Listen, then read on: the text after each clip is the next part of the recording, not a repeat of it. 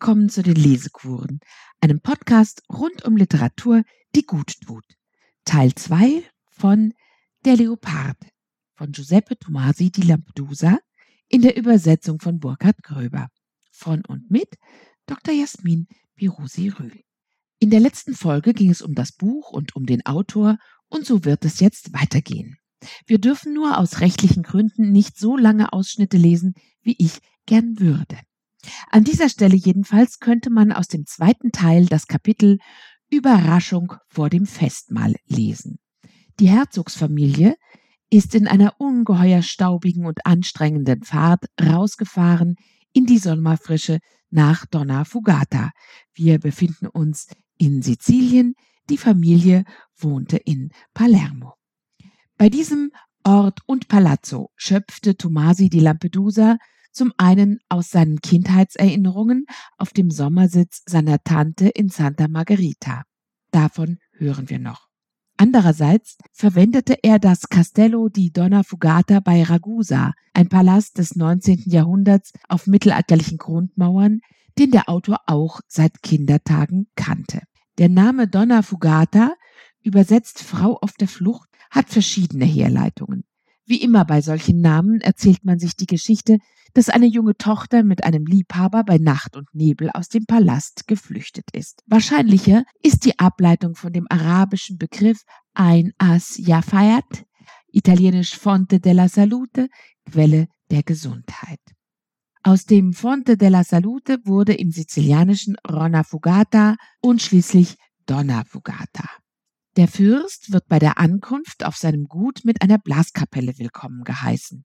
Man geht in den Dom und betet zur Ankunft, und nachdem man wieder hergerichtet ist, soll es das erste Essen im Palast geben.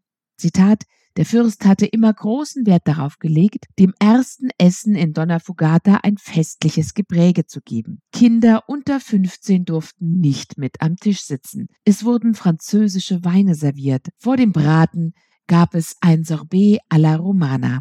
Die Diener trugen Puderperücken und Kniehosen. Nur auf ein Detail verzichtete er.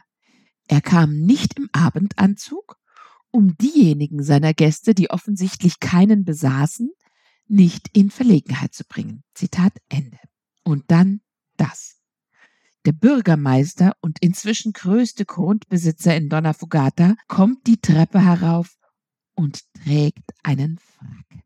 Tancredi bricht in krampfartiges Gelächter aus. Zitat, wer jedoch nicht lachte, war der Fürst, auf den die Nachricht, wenn man so sagen darf, einen noch größeren Eindruck als die von Garibaldis Landung in Marsala machte. Letztere war ein vorausgesagtes Ereignis gewesen, zudem weit weg und nicht zu sehen. Dies hier war für ihn, der ein feines Gespür für Vorzeichen und Symbole hatte, eine Revolution. Das große Unbehagen des Fürsten verfliegt erst, als er erkennt, dass der Frack Don Caloggeros als Schneider-Handwerksprodukt ganz unleugbar eine Katastrophe war und er sich mit den beiden Frackschößen, die sich stumpf lehend zum Himmel erhoben, dem unförmigen Kragen und den Schnürstiefelchen lächerlich macht. Hier wird mit schöner Ironie die Standesfrage über den Frack abgehandelt.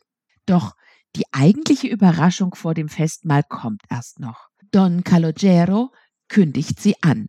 Seine Tochter Angelika ist auf dem Weg und dann tritt sie ein. Zitat Unter der Wucht ihrer Schönheit, die sie wie ein Hieb traf, blieben die Männer außerstande, die nicht wenigen Mängel dieser Schönheit zu bemerken und gar zu bewerten. Viele der Anwesenden wären sicher auch niemals zu solch einer kritischen Geistesarbeit imstande gewesen. Angelika war groß und gut gewachsen, wenn man nicht allzu strenge Maßstäbe anlegt. Ihre Haut hatte gewiss den Duft der frischen Sahne, der sie glich, und ihr kindlicher Mund den von Erdbeeren. Unter der Fülle ihres dichten, nachtschwarzen Haares, das sie in sanften Wellen umfloss, schimmerten ihre grünen Augen reglos, wie die der Statuen, und wie diese auch etwas grausam. Sie schritt langsam voran, wobei sie das weite weiße Kleid schwingen ließ und bewegte sich mit der Gelassenheit, ja Unbesiegbarkeit einer sich ihrer Schönheit bewussten Frau. Erst viele Monate später erfuhr man, dass sie im Moment ihres siegreichen Einzugs fast dabei war, vor Angst in Ohnmacht zu fallen. Angelika ist eine interessante Frauenfigur. Im Zusammenhang mit ihr ist an anderer Stelle von Wolfsszenen die Rede. Ihre grünen Augen wirken grausam wie die einer Statue. Damit verbindet sie sich der Antike, auf deren Boden wir uns ja bewegen. Solche Wesen sind für sterbliche Menschen nicht ohne Einbußen zu erlangen. Maike Albert hebt hervor, dass sich Angelika trotz ihrer antiken Unnahbarkeit auf eine Ehe mit Tancredi einlässt. Zitat, was ihr dann allerdings auch allen Zauber nimmt. Glücklich ist nur die Phase der Vorfreude, als beide hingerissen sind von ihrem zukünftigen Lebensprojekt und in dem großen Palazzo von Donna Fugata Verstecken spielen. Der glücklichste Moment ist aber vermutlich der, als Tangredi Angelika mit ihrer Sahnehaut zum ersten Mal sieht und kurz darauf seine Portion Macaroni verspeist. Soweit Maike Albert. Bei dem hier erwähnten Versteckspielen vor der Heirat durchstreifen sie zusammen den geheimnisvollen Palast von Donna Fugata und durchqueren Räume, die schon seit Jahrzehnten, wenn nicht seit Jahrhunderten, niemand mehr betreten hat. Es ist atemberaubend geschrieben. Dieser Abschnitt ist im Überschriftenverzeichnis betitelt mit Der Liebessturm. Dieses Durchstreifen der Räume, erotisch aufgeladen vom Begehren dieser beiden jungen Menschen, ist zehn Seiten lang und einer der stärksten Abschnitte des Buches. Das Kapitel Der Liebessturm endet mit der Feststellung, dies waren die besten Tage im Leben Tancredis und dem Angelikas. Solche ernüchternden Feststellungen kennen wir ja auch von Marcel Proust, der ebenfalls oft Weisheiten für den Leser bereithält. Hier noch das Ende dieses Liebessturmkapitels. Als sie alt und weise geworden waren, ohne dass letzteres ihnen noch nützte, kehrten sie in Gedanken oft voller Wehmut zu jenen Tagen zurück. Es waren die Tage des immer präsenten, weil immer besiegten Verlangens gewesen, der vielen Betten, die sich ihnen angeboten und die sie verschmäht hatten, des sinnlichen Reizes, der, gerade weil unterdrückt, sich für einen Moment zu Verzicht erhob, also zu wahrer Liebe. Jene Tage waren das Vorspiel zu ihrer späteren Ehe, die ihnen auch erotisch nie recht gelingen sollte. Ein Vorspiel jedoch, das sich als eigenes Ganzes gab, köstlich und kurz, wie jene Ouvertüren, die ihre vergessenen Opern überleben und bereits angedeutet und mit verschämter Heiterkeit all jene Arien enthalten, die dann in der Oper endlos breit ausgewalzt werden und daher scheitern müssen.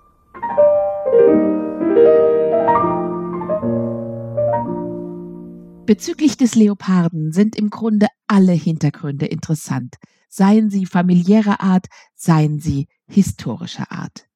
Es gibt ein, offenbar im Selbstverlag mit allerlei Tippfehlern gespicktes Büchlein des Historikers Wilhelm Bringmann mit dem Titel Auf der Spur des Gatto Pardo, historische Fakten und Hintergründe zu Giuseppe Tomasi di Lampedusas Roman. Es stammt aus dem Jahr 2008.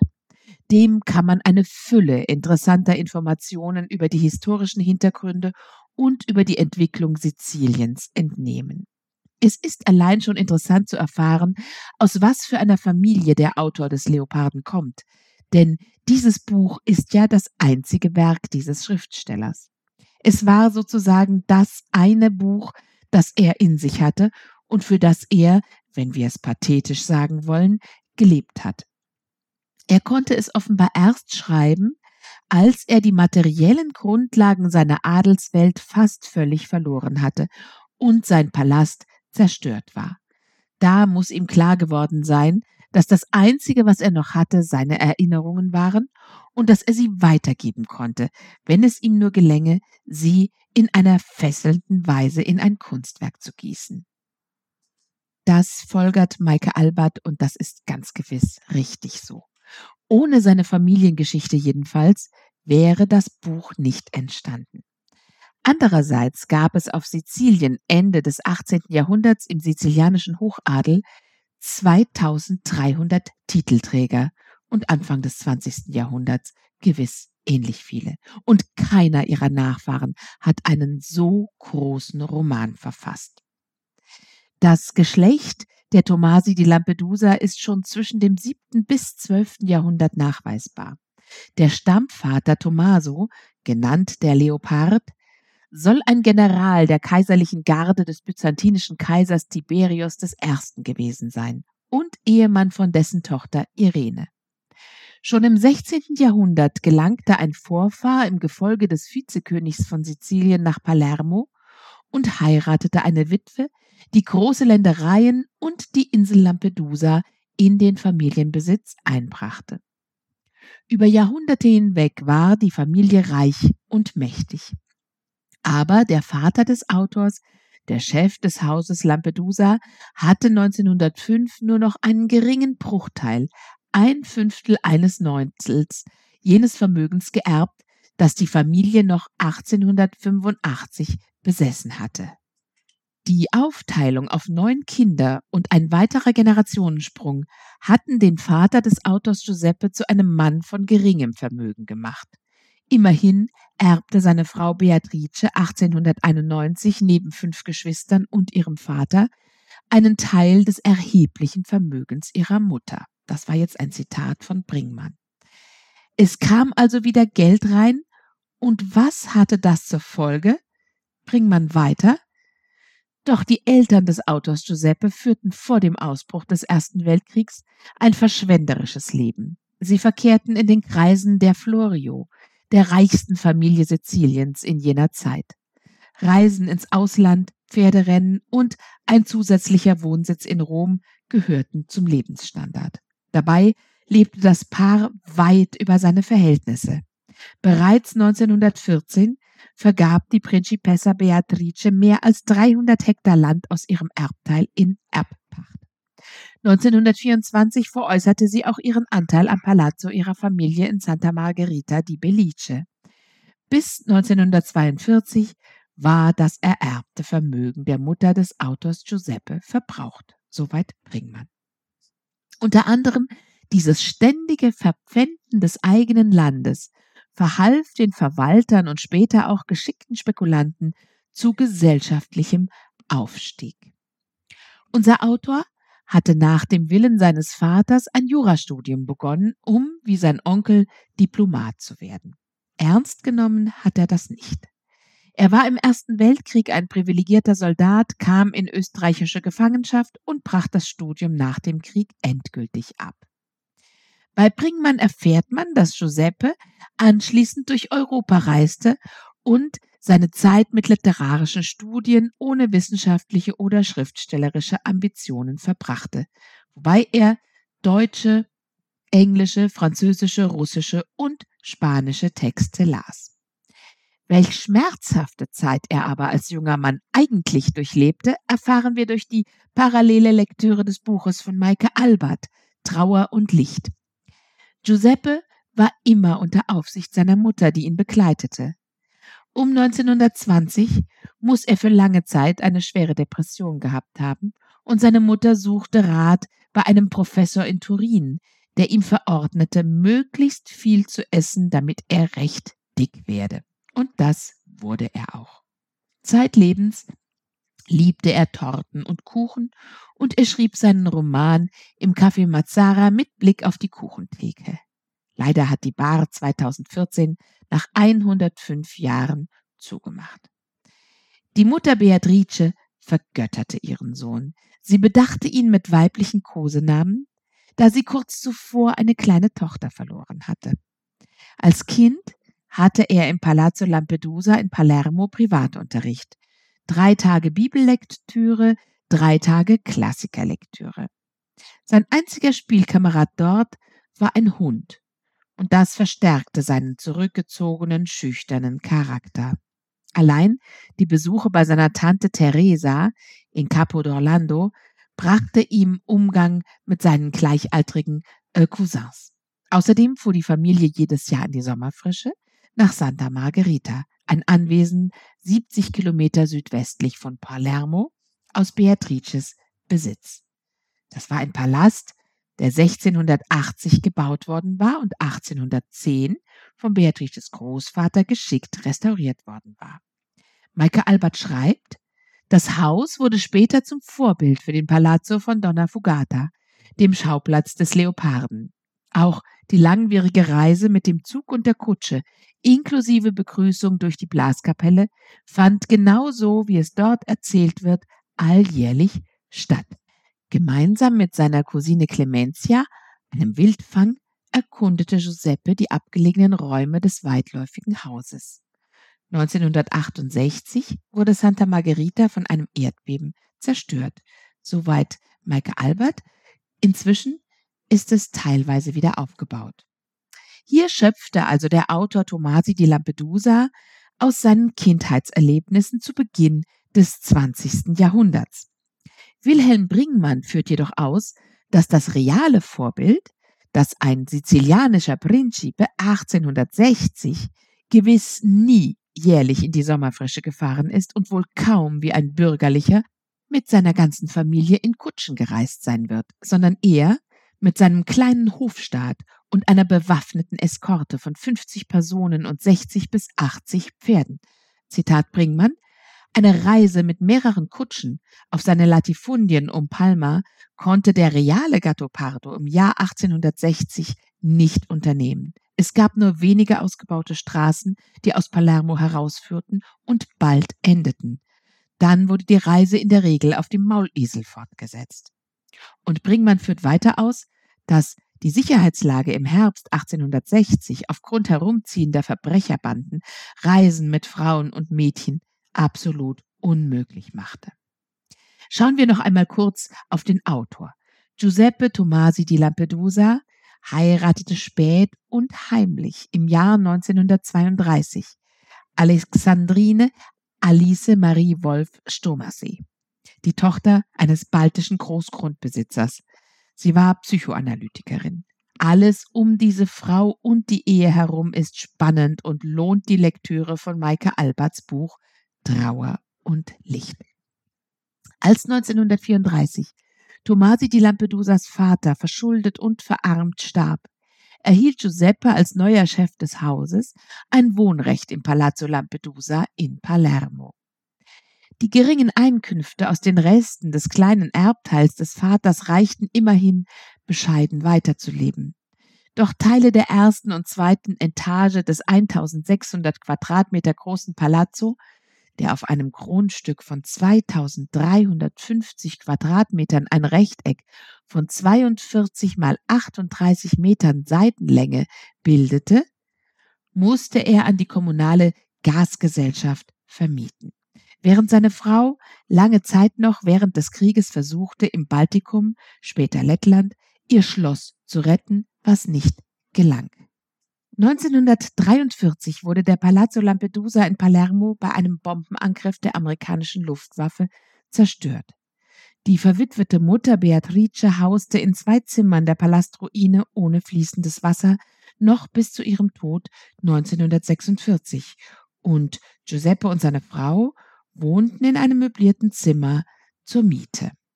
Das können wir wieder Maike Albert entnehmen. Giuseppe war nun senza una casa e senza una lira.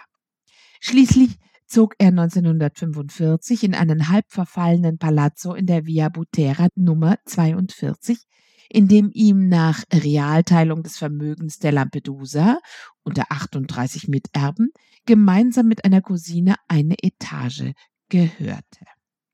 Bringmann geht davon aus, dass er von da an von den klassischen Aushilfsmitteln verarmter alter Adelsfamilien lebte, vom Verkauf von verbliebenen Wertgegenständen. Niemals wäre Giuseppe Tomasi di Lampedusa auf die Idee gekommen, einer Erwerbstätigkeit nachzugehen. Wilhelm Brinkmann man wird sich fragen, warum der Autor Giuseppe, der durchaus kein Idiot, vielmehr ein Mann von hoher, vor allem literarischer Bildung war, sich so untätig in seiner finanziellen Misere einrichtete. Bringmann sieht die Antwort in der jahrhundertealten Tradition seiner Klasse, dem Dolce far niente. Dazu passt eine schöne Anekdote. Im Sommer 1954 reiste er mit seinem Cousin Lucio Piccolo, der Gedichte geschrieben hatte, und mit einem Diener in Livree nach San Pellegrino, wo es eine Art allererstes Treffen der italienischen Verlagsbranche mit Autoren gab.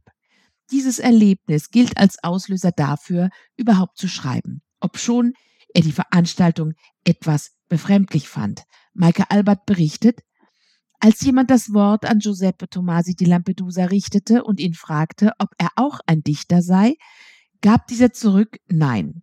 Was er denn dann von Beruf sei? Fürst. Und was er zum Broterwerb treibe? Ich bin Fürst, replizierte Giuseppe ein letztes Mal. Er sagte natürlich auf Italienisch Principe. Aber Giuseppe scheint, als er erst einmal auf die Idee gekommen war zu schreiben, die Hoffnung gehabt zu haben, dass er mit einem Buch etwas verdienen könnte. Während der alte Adel sich durch Verschwendung, Misswirtschaft und Erbteilung ruinierte, war die Insel Sizilien unfassbar rückständig und die einfachen Menschen, die zumeist in der Landwirtschaft arbeiteten, waren unvorstellbar arm. Sie waren es, die immer unter die Räder kamen, wenn Verwalter und andere Schuldeneintreiber an die Stelle der alten Aristokraten traten. Das Beharrungsvermögen alter Strukturen auf Sizilien scheint eingewurzelt. Und Tomasi di Lampedusa kritisiert es durch den Mund des Fürsten ebenso wie die Passivität seines eigenen Standes, auch wenn er selbst auch nicht anders gehandelt hat. Zitat in Sizilien ist es nicht von Belang, richtig oder falsch zu handeln. Die Sünde, die wir Sizilianer niemals verzeihen, ist schlicht und einfach die, überhaupt zu handeln, sagt der Fürst zu einem Gesandten, der ihn für den Senat gewinnen wollte. Das ist übrigens auch einer der stärksten Kapitel dieses Buches, das voll ist von stärksten Kapiteln. Und der Fürst begründet das, wir sind alt, uralt, Seit mindestens 25 Jahrhunderten tragen wir die Last großartiger, heterogener Kulturen auf unseren Schultern.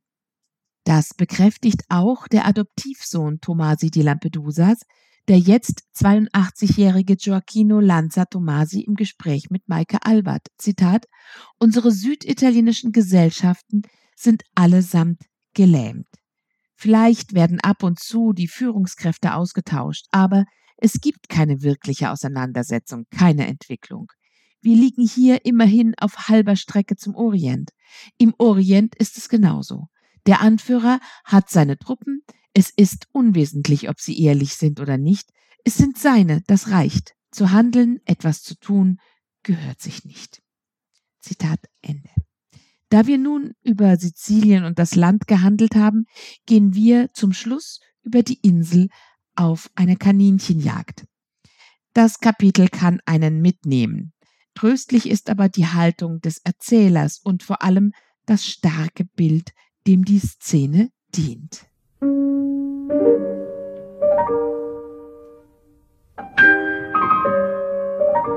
Kurz bevor sie den Gipfel des Berges erreichten, begannen Arguto und Teresina an jenem Morgen den uralten Tanz der Hunde, die das Wild gewittert haben. Plötzliches Schleichen, Starren, vorsichtiges Heben der Pfote, unterdrücktes Bellen.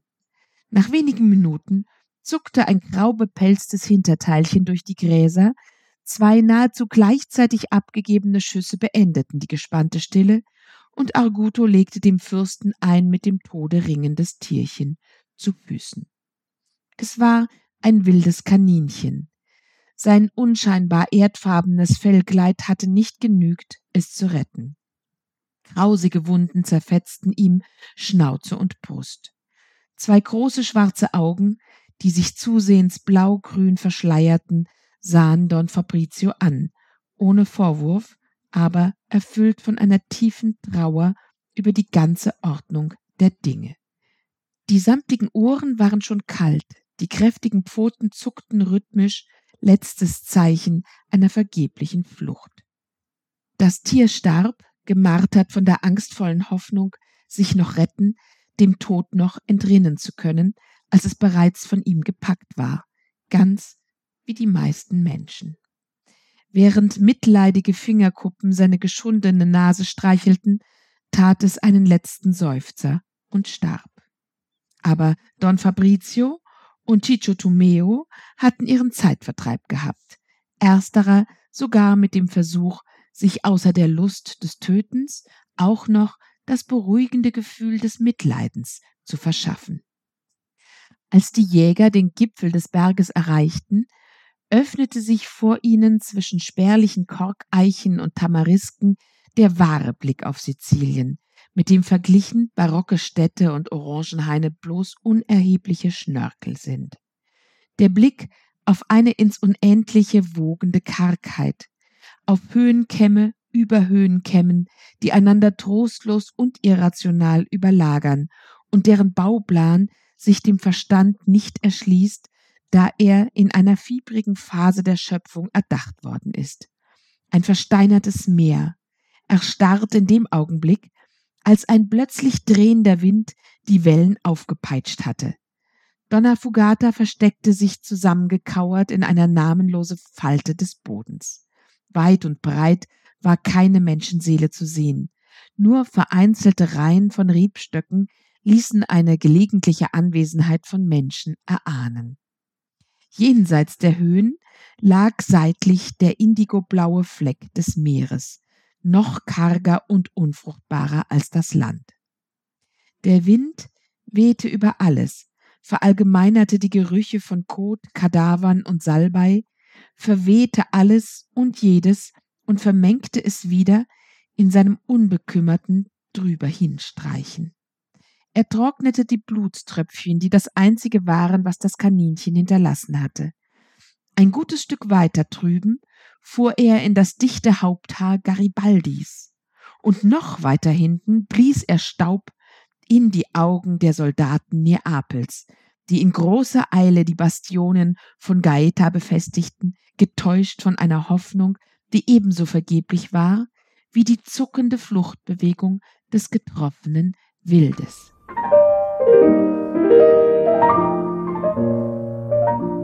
Ja, dieses Bild mit dem Wind, der die Blutströpfchen des Kaninchens trocknet und ins dichte Haupthaar Garibaldis bläst und dann den Staub in die Augen der neapolitanischen Soldaten bläst, das ist ein starkes Bild und eine große Idee.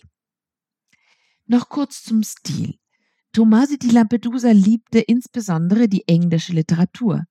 Er konnte seitenweise aus Joyce zitieren, aber mit einem heftigen sizilianischen Akzent. Er schulte sich an Virginia Woolf und an James Joyce und koppelte innere Monologe mit einem auktorialen Erzähler. Laut Burkhard Gröber ist das schwierig für den Übersetzer, der immer versucht ist, zu viel hineinzuschreiben und damit die ganze Sache zu banalisieren. Der Satzbau ist klassisch, unschwülstig wie Stendhal, aber die Wortwahl sei, sagt Burkhard Gröber, eine sehr besondere. Er habe noch nie so viel nachschlagen müssen, weil der Autor so unfassbar viele seltene Worte verwendet hat. Das kann man natürlich der Übersetzung nicht mehr anmerken und dazu muss man sich das Original anschauen.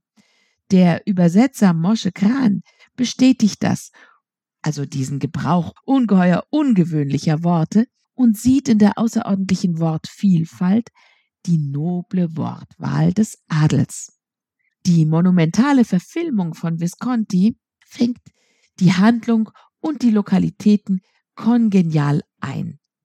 Was sie aber nicht kann, was eben kein Film gegenüber einem Buch kann, ist, die inneren Dimensionen und Vorgänge abzubilden.